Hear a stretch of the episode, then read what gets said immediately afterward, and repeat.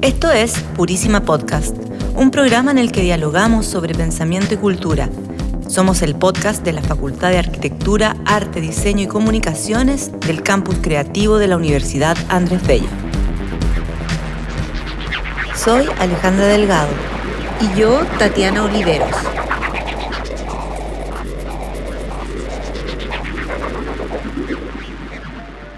Bienvenidas, bienvenidos a este nuevo episodio de Purísima Podcast.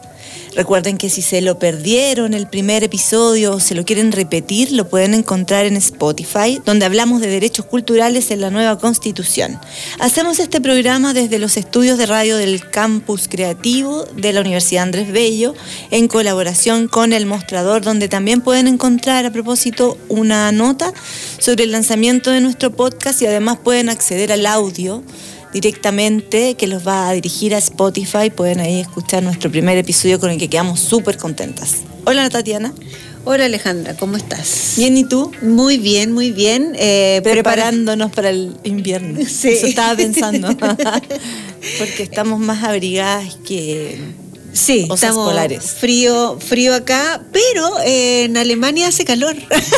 ¿Y por qué te hablo de Alemania? Porque el capítulo que vamos a, lo que vamos a revisar en este capítulo es precisamente lo que da inicio el sábado 18 de junio, que es eh, documenta la la exposición que se hace en Kassel cada cinco años. ¿Y qué es lo que es importante para nosotros de, esta edición?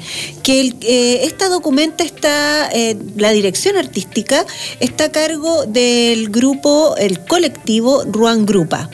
Eh, como dije, esta, esta, edición número 15 se inicia ahora en junio, el 18, el sábado 18, el grupo abre las puertas para mostrar lo que lograron, lo que pensaron lo que revisaron durante casi dos años desde que fueron seleccionados para hacer la dirección artística de este evento artístico. Ruan Grupa. Impulsados ellos por el ethos del Lumbung, que es un término indonesio que proviene del espacio rural y que hace referencia a un granero de arroz que tiene como función ser una especie de reserva comunal, una reserva comunitaria.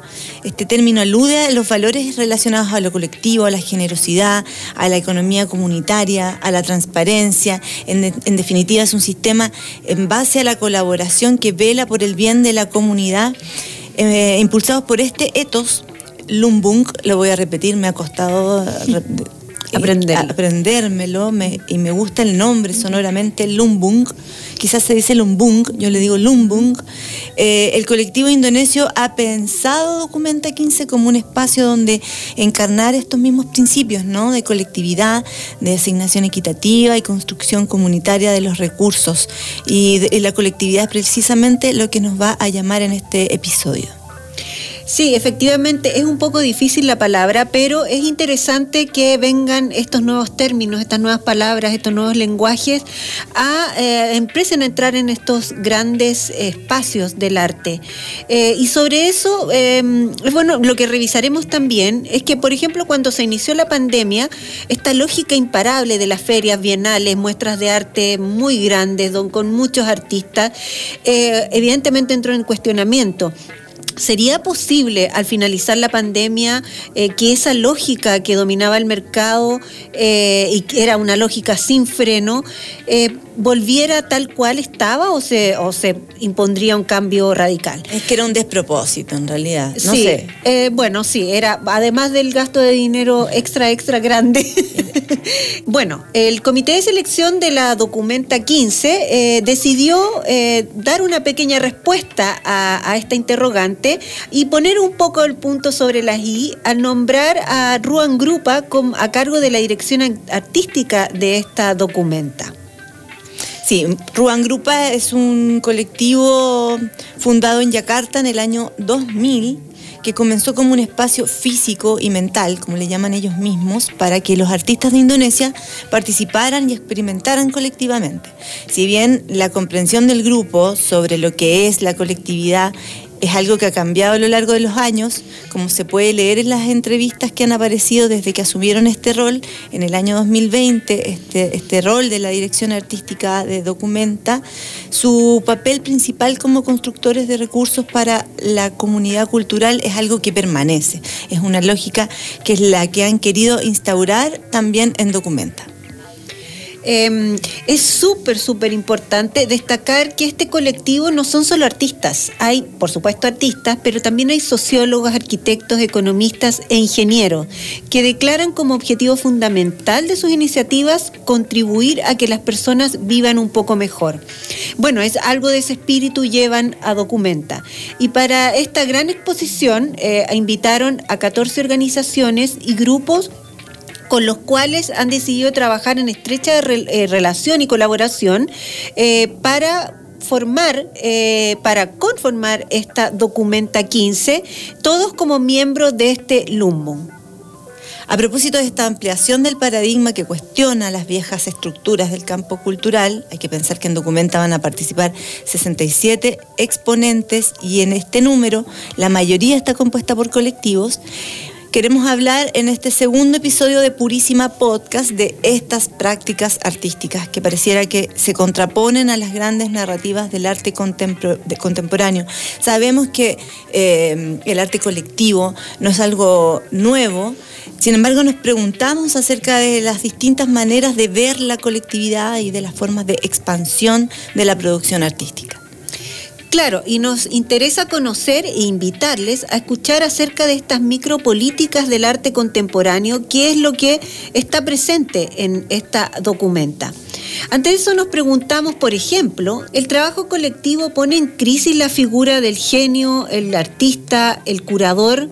Eh, de todos estos sujetos pensando la producción simbólica, también nos preguntamos cuáles son las implicancias del trabajo colectivo en las políticas del arte contemporáneo y también el trabajo colectivo cuestiona los sistemas tradicionales de financiación del arte, una pregunta muy importante en relación también a estas grandes instituciones como son Documenta o las grandes bienales. Y por último, algo fundamental, eh, que si esta producción de sentido que se instala en estos eventos, nos surge la pregunta a raíz de eso, es cómo lidiar con la figura de la cultura como espectáculo. Bueno, y para conversar sobre estas ideas que surgen a propósito y con la excusa de Documenta 15, invitamos a dos académicos e investigadores del campus creativo de la UNAD, Paulina Varas y Pablo Langlois. Paulina es doctora en Historia y Teoría del Arte por la Universidad de Barcelona y licenciada en Arte por la Universidad de Playa Ancha. Es académica e investigadora asociada del campus creativo de la Universidad Andrés Bello, co-creadora del Centro de Residencias y Arte Contemporáneo en la ciudad de Valparaíso, CRAC, que desde 2007 trabaja de forma independiente en la investigación y residencias sobre arte y espacio público. Es miembro también desde 2007 de la red Conceptualismos del Sur, con quienes recientemente inauguraron en el Museo Reina Sofía en Madrid la exposición Girográfico como en el muro La Hiedra, fruto de un largo proceso de investigación colectiva. Y Pablo es director de la Escuela de Artes Visuales del Campo Creativo de la UNAP. Es artista visual, licenciado en Bellas Artes. Ha sido un protagonista destacado en la escena artística chilena desde los años 80.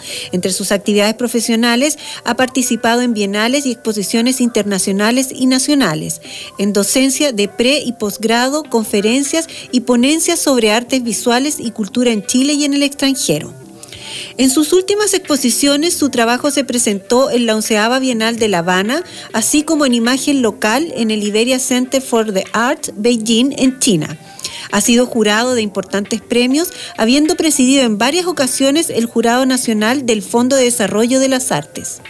Bueno, en vista de este macro tema que ya presentamos al comienzo, nos gustaría abrir la conversación sobre el sentido de lo colectivo. Pero partir contigo, Paulina, primero que todo. Bienvenida.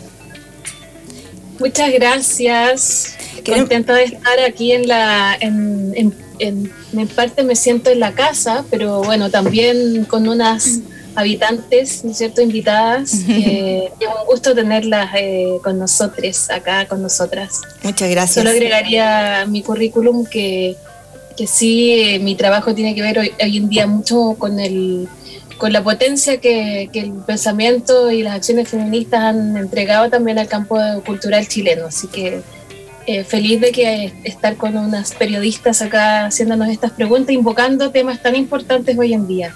Sí, queríamos partir precisamente eh, contigo para que nos contaras acerca de esta importante exposición. Eh, estuviste en Madrid hace poco, girográfico como en el muro La Hiedra. ¿Cómo se dio este proceso? Yo, yo, sé que es un proceso de largo aliento, pero contarnos en, sucintamente y y, también profusamente cómo eh, se dio el proceso de creación y, qué, podemos sacar de esto a propósito de las implicancias de las micropolíticas de las que hemos estado hablando al comienzo de la presentación. Sí, sí, estoy, bueno, llegué muy contenta, muy contenta de, haber inaugurado este proceso colectivo. Es un proyecto que, como tú dices, claro, fueron seis años realmente, pero también está hermanado con un proyecto anterior que desde la red eh, CESUR realizamos en 2012 una exposición grande también colectiva que se llamó Verder la forma humana, una imagen sísmica de los años 80 en América Latina. Entonces este proyecto de giro gráfico, que de, verdad quedé muy contenta con el trabajo que hicieron, sobre todo el, el, equipo que se dedicó al montaje, es una exposición muy emocionante, muy potente, realmente he tenido además una prensa internacional súper eh, bonita, una, una, acogida, digamos, muy, muy interesante también desde otros lados. Y ahora que está justo dialogando esta gran exposición que está en el Reino de Sofía, que es uno de los museos más importantes de, de España, con justamente, claro, con la documenta y también con la Bienal de Venecia. Entonces es un momento, un periodo, digamos, este verano para el contexto del, del hemisferio norte, ¿no? Europeo, donde han, digamos, se están decantando muchas voces, se están decantando cuestiones que yo creo que han estado eh, en la agenda, eh, digamos, política, cultural desde hace unos años. ¿ah? No, no, yo creo que es como una especie de, bueno, revisión de lo que hemos estado haciendo y, muy contenta además de, de, los nuevos de los nuevos aires que yo siento un poquito también que van apareciendo ahí. Pablo, tú tienes una pregunta con respecto a la, muestra. Yo, yo iba. Ah, primero voy a saludar. sí, y nosotros saludarte a, ti también. Sí. Y, y, iba a preguntarle Lo, no, le iba a, preguntar a Paulina. Te, sentimos tan, eh, dueño de casa. Hola Pablo, ¿cómo estás? Muy bien, muchas gracias. Gracias por la invitación. No, yo iba a preguntar a Paulina un, eh, tengo varias, o sea, tenía muchas preguntas, la verdad, pero, pero, pero vamos, entremos más suavemente respecto de la cuestión de la, de la muestra. Y me gustaría saber quiénes, eh, eh, em, cómo lo organizaron y quiénes están participando en la muestra, cuáles, cuáles, cuáles son, son, son las distintas variantes, las cuestiones de, de, tipos de temas, tópicos que están trabajando. Bueno, sí, Gracias Pablo. Realmente la exposición, bueno, la, ahí toqué una tecla. La exposición eh, la desarrollamos un grupo de investigadores bastante grande, como somos más de 15 y el grupo de artistas y colectivos participando en la exposición es como muy, muy, muy, muy extenso porque es, son eh, personas de distintas partes, bueno, de América Latina, incluyendo en algunos casos Estados Unidos también. Y gente que además vive en la diáspora, ¿no? Entonces no necesariamente vive en sus países, bueno, con toda esa complejidad. Pero yo podría contarles a lo mejor de Chile. Eh, de Chile somos...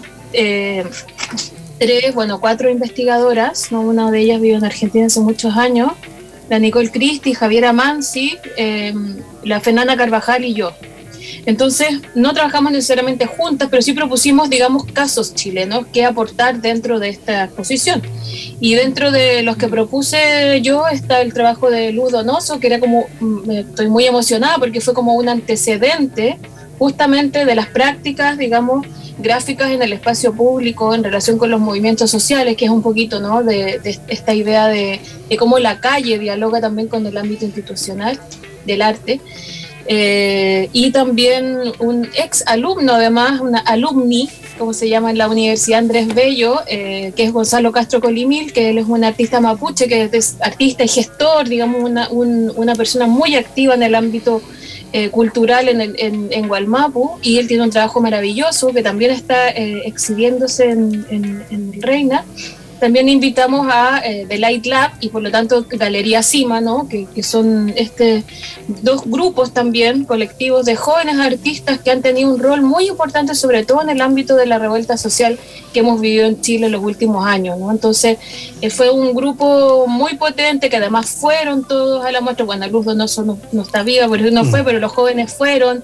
También fue invitado por, las, por mis otras compañeras la experiencia de la APJ, que es la agrupación de mm. plásticos jóvenes, que también tenemos bueno la idea de poder hacer algo después en la, en la facultad, porque la experiencia de la APJ realmente en el contexto, en el escenario chileno de la, digamos, de la lucha antidictatorial es muy importante en relación a las técnicas y a las herramientas gráficas y em, me falta... Em, es otro artista que ya me va a venir a la mente, disculpen, porque ya estoy como media... Es que son un eh, montón, son un montón. Sí, son muchos.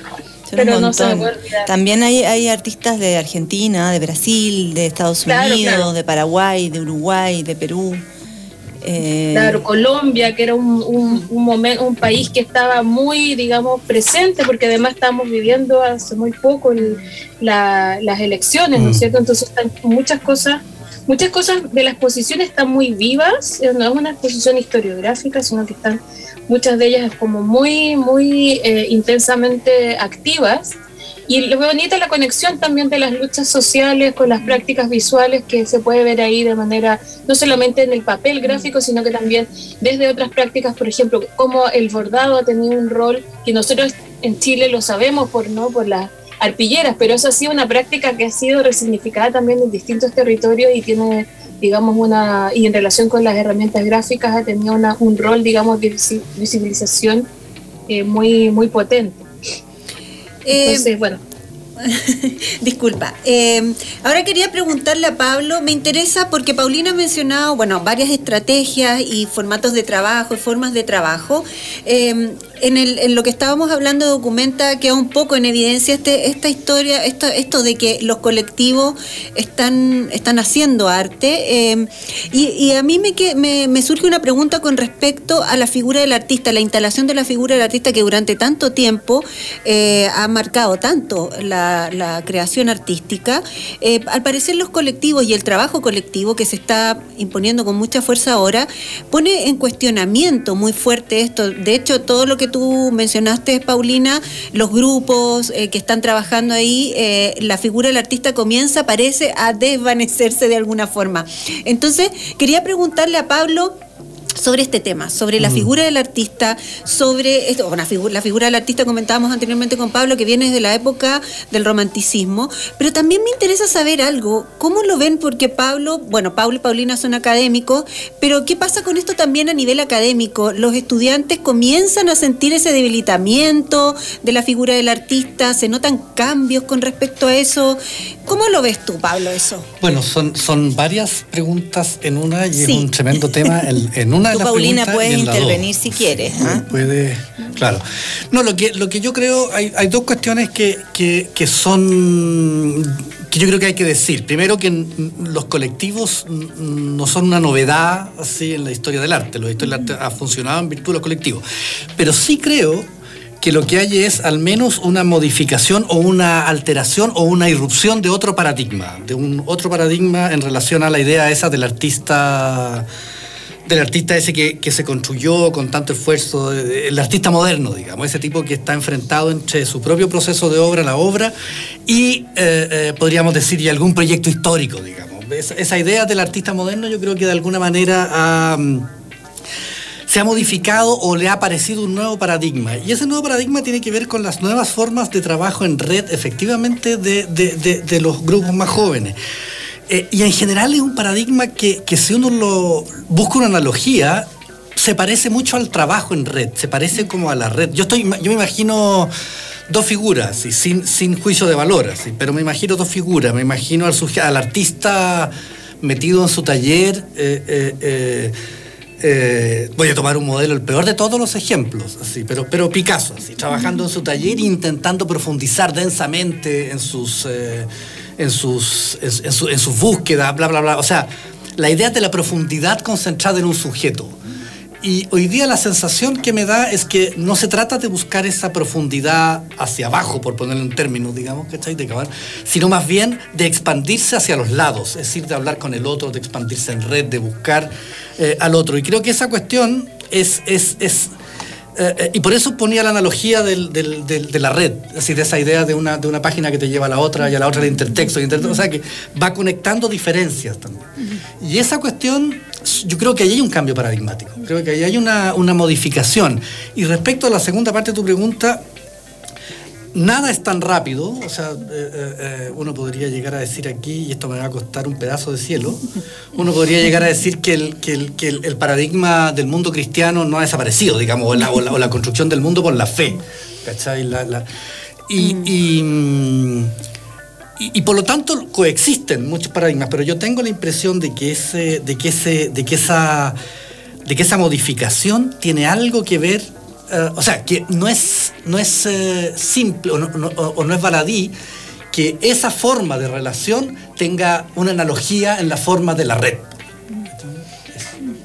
Pero aquí hay una pregunta que de alguna manera, yo vincularía esta pregunta que quiero hacerle a Paulina con respecto a algo que ya le había preguntado en el comienzo. Hay una, hay una diferencia en este trabajo colectivo y lo mencionaste tú también en, la en, tu, eh, en tu biografía, en aclarar un aspecto de tu biografía, porque este, este, esta ampliación del paradigma, como dice Pablo, tiene distintas implicancias micropolíticas hoy, me parece, ¿no? En esta forma de trabajar em, atravesadas por los feminismos. ¿Es así, Paulina? Sí, en realidad, o sea, para mí la, respuesta a este, claro, este como podríamos decir... Em, tal vez cambio o necesario, digamos, revisión de los roles sobre todo y las lógicas de, las asimetrías de poder dentro del ámbito cultural o artístico. O sea, para mí, desde mi perspectiva, la explicación que tiene o, la fuerza, digamos, de dónde proviene esa, esa modificación es justamente del cuestionamiento de las lógicas patriarcales, ¿no? O sea, eh, esa lógica, digamos, como decía el Pablo antes, ¿no? Del artista, este artista iluminado, el gran artista varón, ¿no es cierto?, que, que realmente que, da cuenta de que puede sostener su propia vida solo, es, es, una, es un, digamos, para mí es una, y para mí, para muchas compañeras y, digamos, investigadoras que han, han digamos, hecho maravillosas investigaciones y maravillosos, digamos, obras al respecto, el, digamos, para que exista un artista varón que pueda sentarse en su taller a hacer a pensar una obra, detrás hay un grupo de mujeres que le sostiene, ¿no? que le cocina, que le, lava la ropa, que se la plancha, que le incluso le limpia el taller, ¿no es cierto? Entonces, eh, yo creo que el cuestionamiento que han hecho a la vida en sí, a la vida en su totalidad, eh, los feminismos, es sin duda el, el compost que tenemos hoy día para pensar. Entonces, hay, como todo un trabajo precedente que viene, por cierto, de todas maneras, que viene desde fines del siglo XIX y que además impulsa sobre todo, por ejemplo, la primera ola del movimiento feminista que tiene que ver sobre todo con el derecho al voto, pero el derecho al voto porque queremos ser ciudadanas, ¿no? Porque nosotras ya lo somos, lo que pasa es que nos estaban invisibilizando, ¿no? De cierta manera. Entonces, yo creo que eso ha sido una ganancia maravillosa y un legado que tenemos nosotras hoy día como para pensar desde otro lugar también las prácticas y cómo vamos a sostenernos. Lo cual no implica que en, la exposición de girográfico hay artistas que trabajan de manera individual también, ¿no?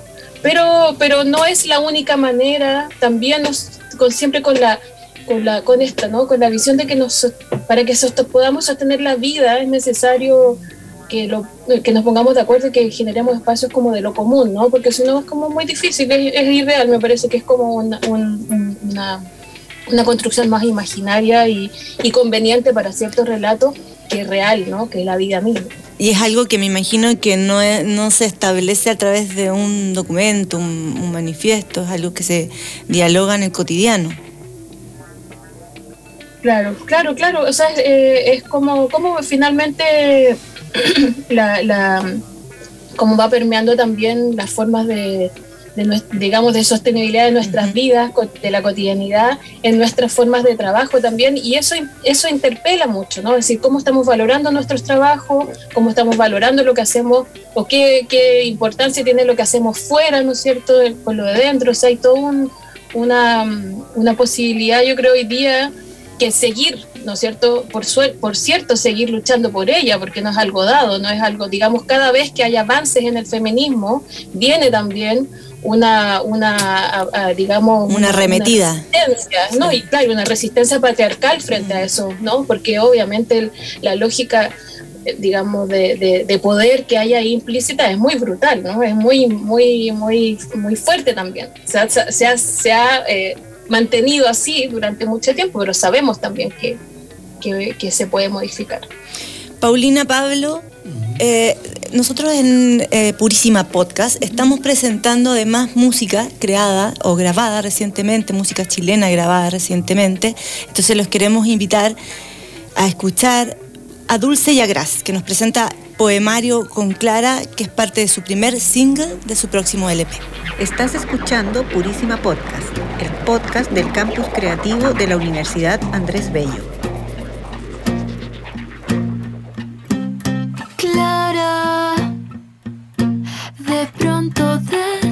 Despierta, desde la luz primera de quitarse las vendas.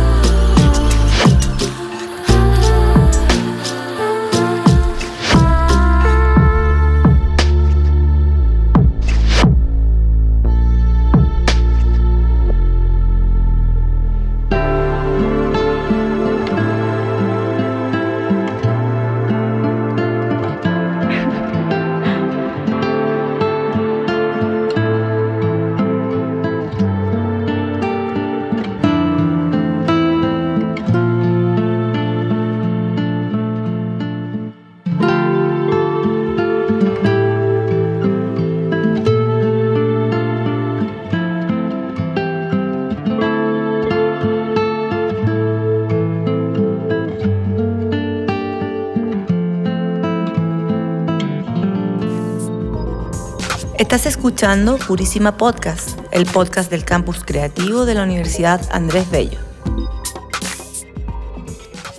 Hola, estamos de nuevo acá en los estudios de radio del Campus Creativo de la Universidad Andrés Bello. Estamos con Paulina Varas y Pablo Langlois revisando el tema sobre artes visuales, sobre los colectivos en las artes, sobre estamos empezamos hablando de documenta, pero nos estamos lo quisimos traer al trabajo que se está haciendo aquí en Chile y lo que se está haciendo en realidad en el arte en general.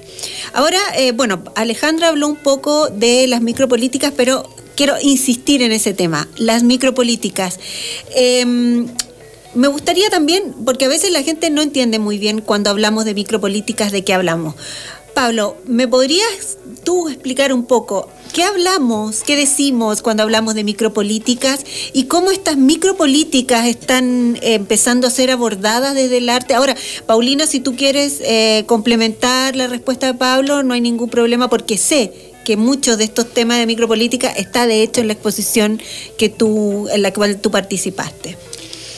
La, bueno, para no dar una definición como canónica de micropolítica, uno podría decir que, la micropolítica es exactamente la, o no más bien exactamente, sino es una, una posibilidad de micropolítica es la acción política a partir de, eh, eh, eh, podríamos decir, a partir de distintas o demandas o deseos o anhelos o sensibilidades que se articulan en función de la complejidad de estructuras de poder y que de alguna manera construyen sentidos, construyen discursos, pero que no se trata, en este caso, ¿no es cierto?, la idea de la micro tiene que ver con que no se trata precisamente del gran relato político, esa especie de idea de gran paraguas que lo cobija todo, sino más bien eh, eh, la política es la diferencia, o la política desde las diferencias.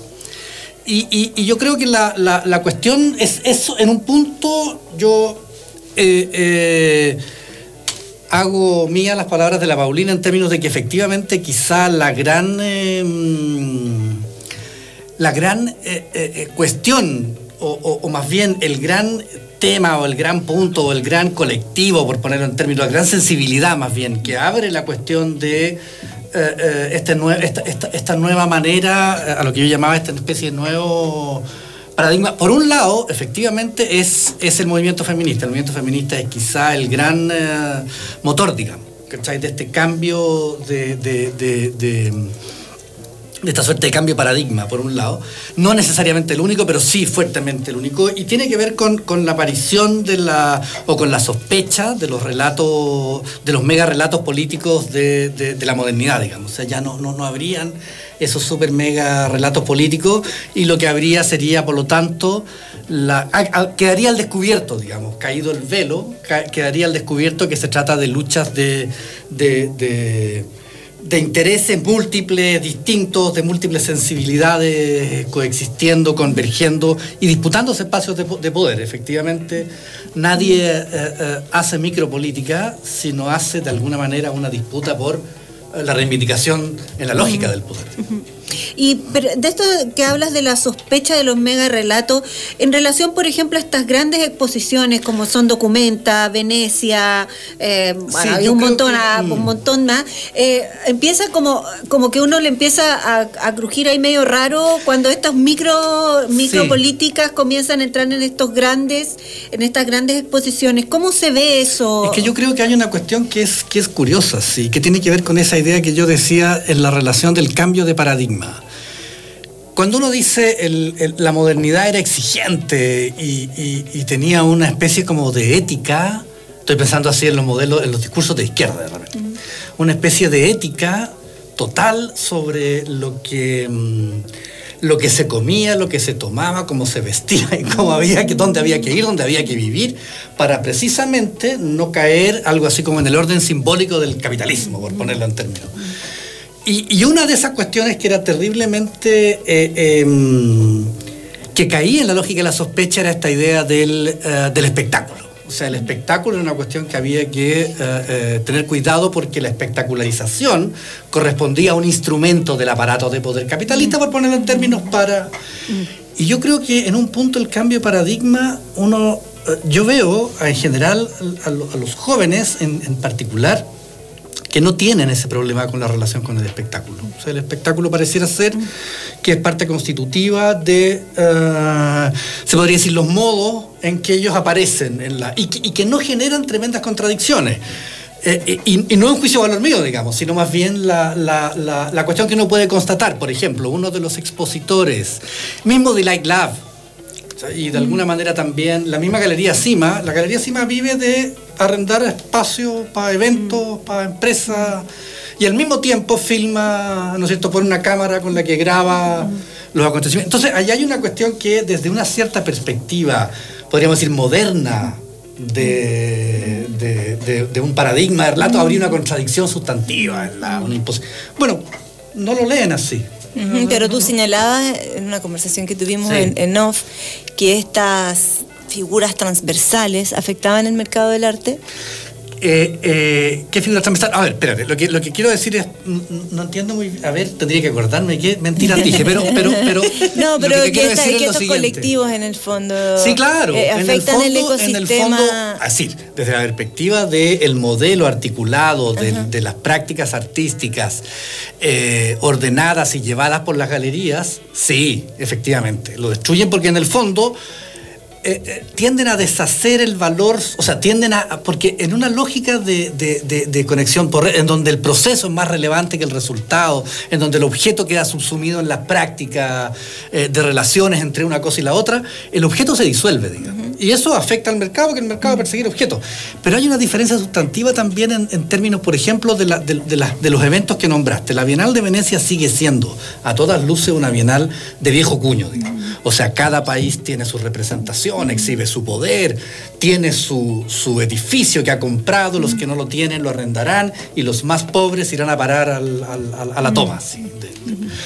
Y la, los, eh, eh, la, documenta de Kassel tenía otra dinámica completamente distinta y y otros tipos de eventos y de, la, Bienal de la Bienal de La Habana, que nunca tuvo esa lógica, siempre fue una curatoría organizada y ahora existe, por ejemplo, la Bienal Sur-Sur, digamos, esa, que tiene otra naturaleza completamente distinta, que me parece más interesante, que se disuelve en el espacio, que ocurre en, muchos lugares. Eh, eh, em, entonces, lo que va cambiando, de alguna manera, es decir, o sea, sería algo así como ejemplo de esta nueva de este nuevo modo y que sí efectivamente un modo que han instalado nueva sensibilidad. Y dentro de eso, por ejemplo, hablando de la Bienal de Venecia, eh, eh, eh, resulta como paradójico que sea Cecilia Vicuña premiada en la, en la Bienal de Venecia, eh, mencionando lo que tú dices, porque ahí me surge una pregunta que, bueno, me surgió cuando estábamos hablando de este tema y se empezó a, estructurar. ¿Es como el centro se acerca al margen o el margen se acerca al centro? ¿Es como al, al centro le está interesando el margen porque está medio agotado? O, o es al revés? ¿Cómo, ¿Cómo, ves esa, este, esta, porque uno podría decir, bueno, en la Bienal de Venecia podría Cecilia Vicuña encajar muy bien, o podría estar muy bien ahí, o en otras bienales latinoamericanas, pero precisamente en la Bienal de Venecia es donde Cecilia Vicuña encuentra el reconocimiento que, eh, bueno, ella siempre ha mencionado que fue, le fue bastante, o sea, que no... Esquivo, digamos. Esquivo, mm. precisamente. Sí, yo, yo creo que la, en el, yo creo que la, la, la el, el aparato del poder en un punto, por decirlo de manera, pensando en la Bienal de Venecia y en las grandes galerías, es el, eh, el, el, centro siempre coquetea con el margen en ese punto. ¿sí? O sea, siempre, siempre está coqueteando con el margen y termina siempre de alguna manera alimentándose de él, porque, porque, porque está, es propio de esa dinámica. No sé, Paulina, tú, tú, tú que conoces mejor a la a la Cecilia puedes darnos una, una, opinión de, una cuestión que a mí me parece total, completamente merecida en todo caso. Sí, yo creo que, o sea, un poco volviendo a la idea de la, de la, de la micropolítica también, o sea, por lo menos de, como yo lo entiendo, un poco más desde, desde, donde viene, desde donde yo tomo el término cuando lo utilizo, que es un poco de esta reflexión que hizo como más, es que es como a fines de los 80, en, estos que se llaman los meses de invierno, ¿no es cierto? Unos años donde el, todos los procesos, digamos, todos los países que entraron a los procesos neoliberales durante los años 70 vieron recrudecidas todas, estas, todas esas políticas, ¿no es cierto?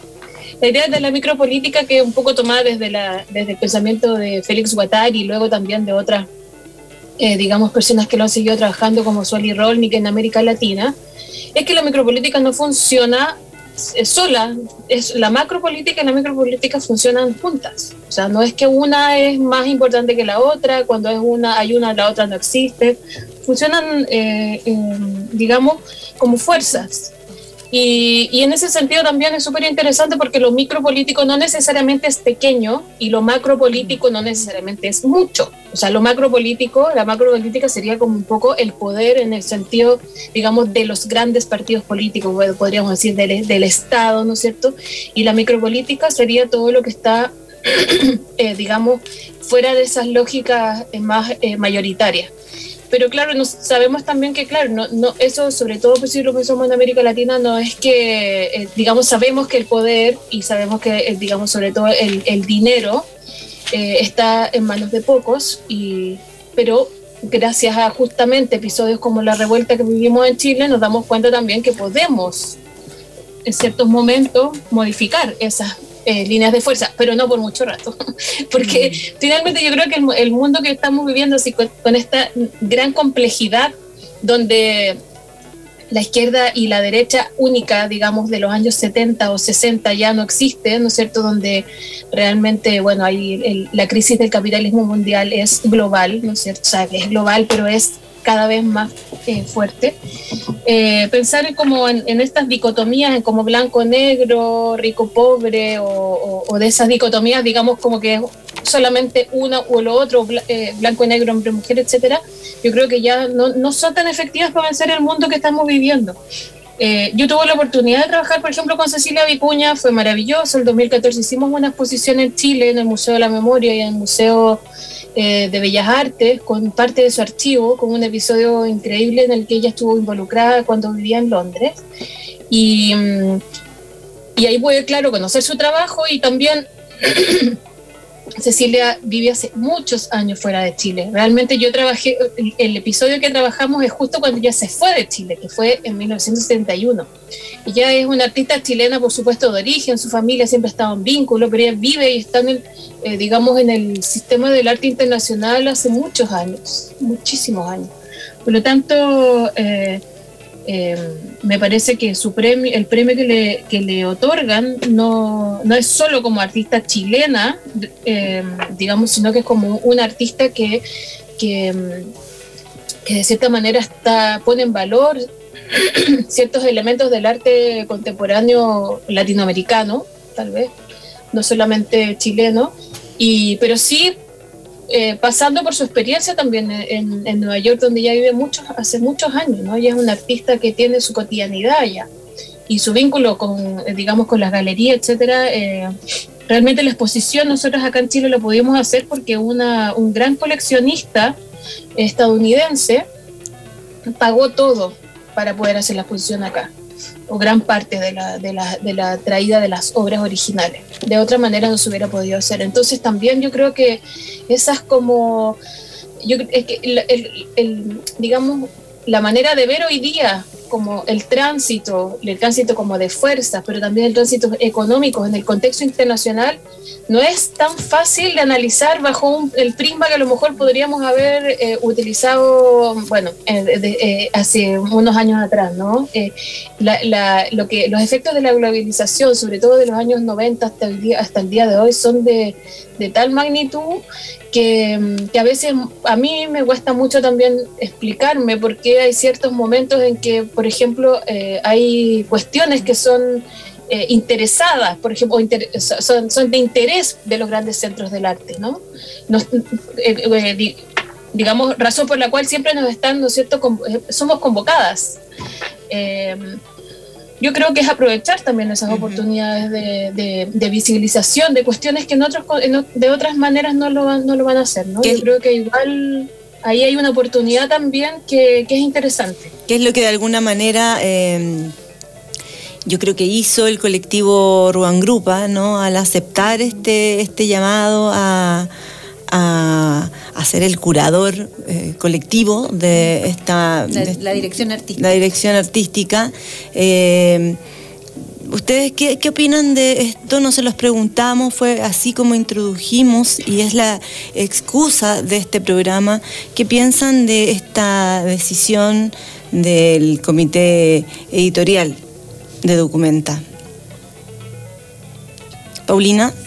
Sí, o sea, ellos de cierta manera, ellos en realidad presentan una propuesta, no, no eh, digamos como que concursan, ¿no? Eh, así funciona el, em, hay una propuesta y,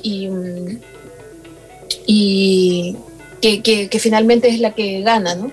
El, colectivo lo conozco desde antes, me, siempre me pareció muy interesante su trabajo, em, cuestiones que han hecho, conozco, no conozco tanto, pero sí los conocía porque han trabajado también con algunos artistas eh, de acá de América Latina que conozco, que es una amiga y, y me parece un, o sea, estoy muy expectante por saber, conozco, tengo amigas que que van a exponer allá en la documenta, estoy muy expectante por ver, ¿no? Por saber qué, qué es lo que el resultado, pero me parece que esta cuestión, em, o sea, el, me parece que sí, trabajar colectivamente es un gran desafío, no es lo más fácil, no, eh, no eh, tener que eh, llegar a, acuerdos y valorar los desacuerdos también que se producen dentro de los espacios colectivos, a mí me parece vital y es una cuestión que como profe también siempre lo propongo dentro de lo, con los estudiantes, ¿no? Es decir, porque, em, que en general se trabaja más individualmente. Yo les digo, cómo, cómo propiciar, digamos, cómo poner,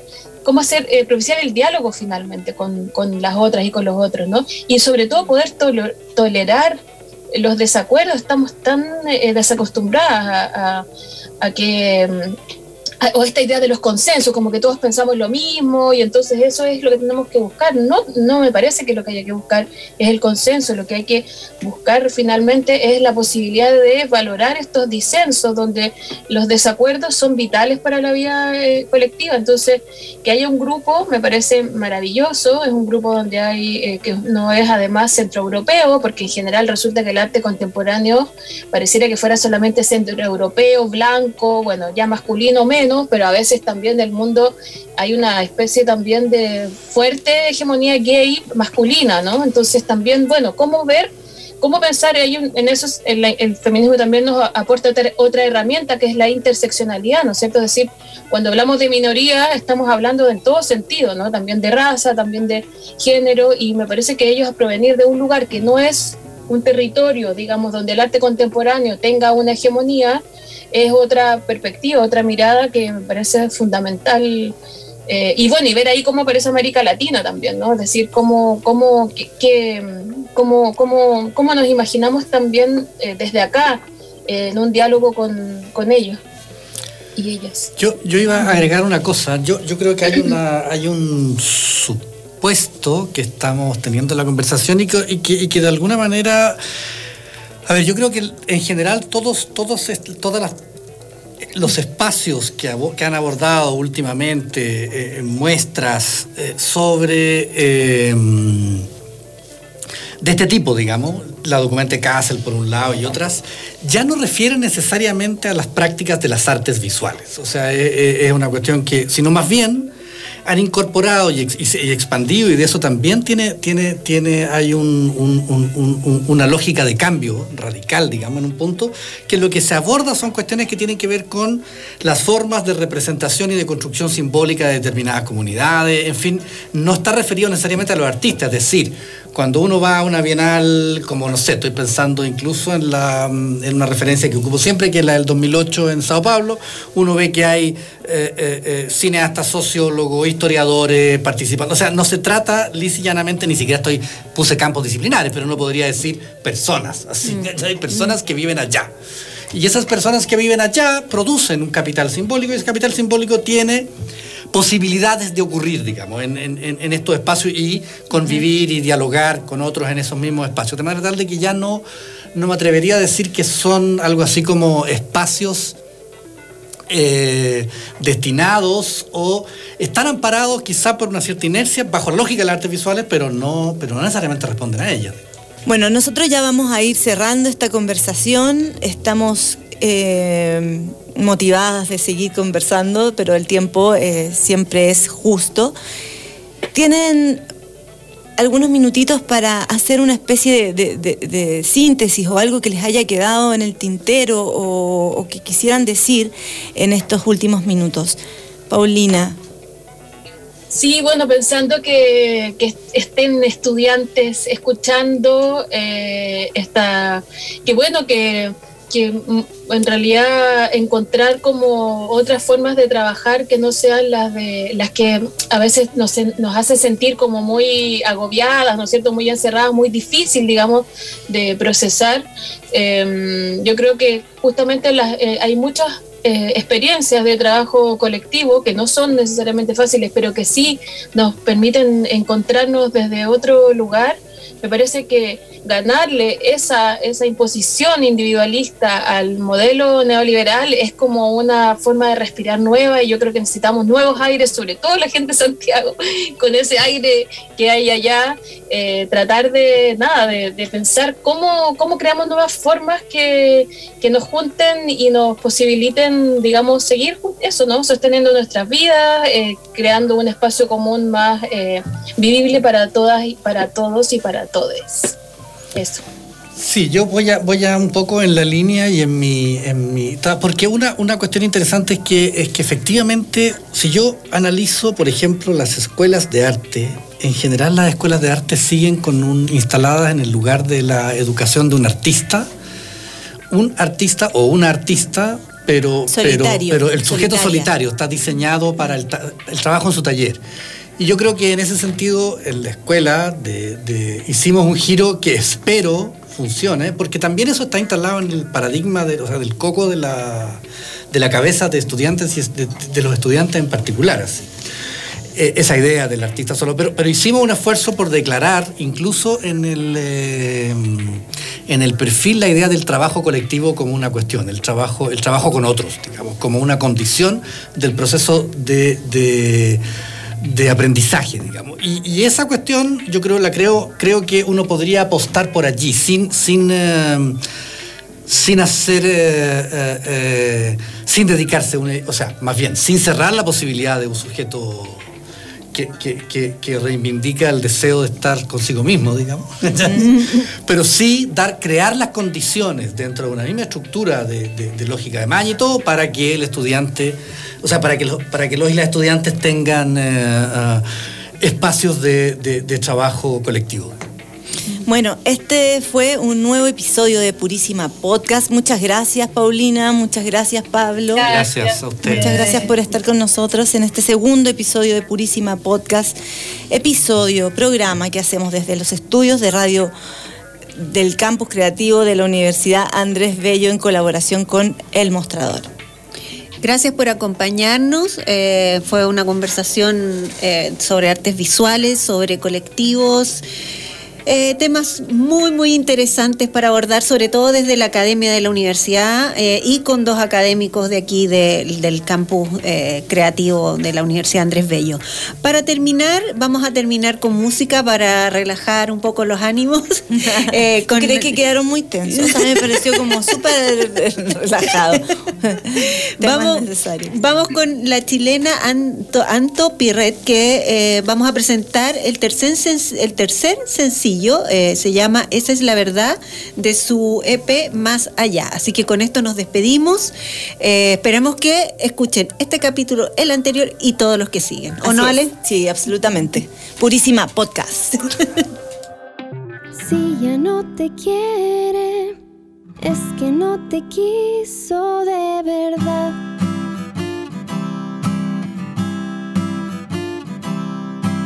Si ya no te busca, es que no te quiso de verdad. Esa es la verdad. Y cuando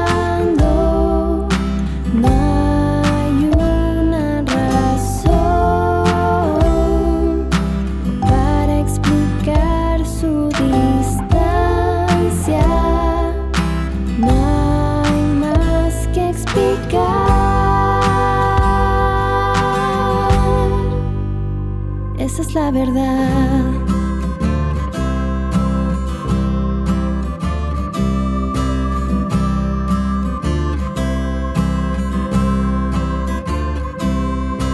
Si ya no te espera, no era necesario el apurar lo que va a pasar.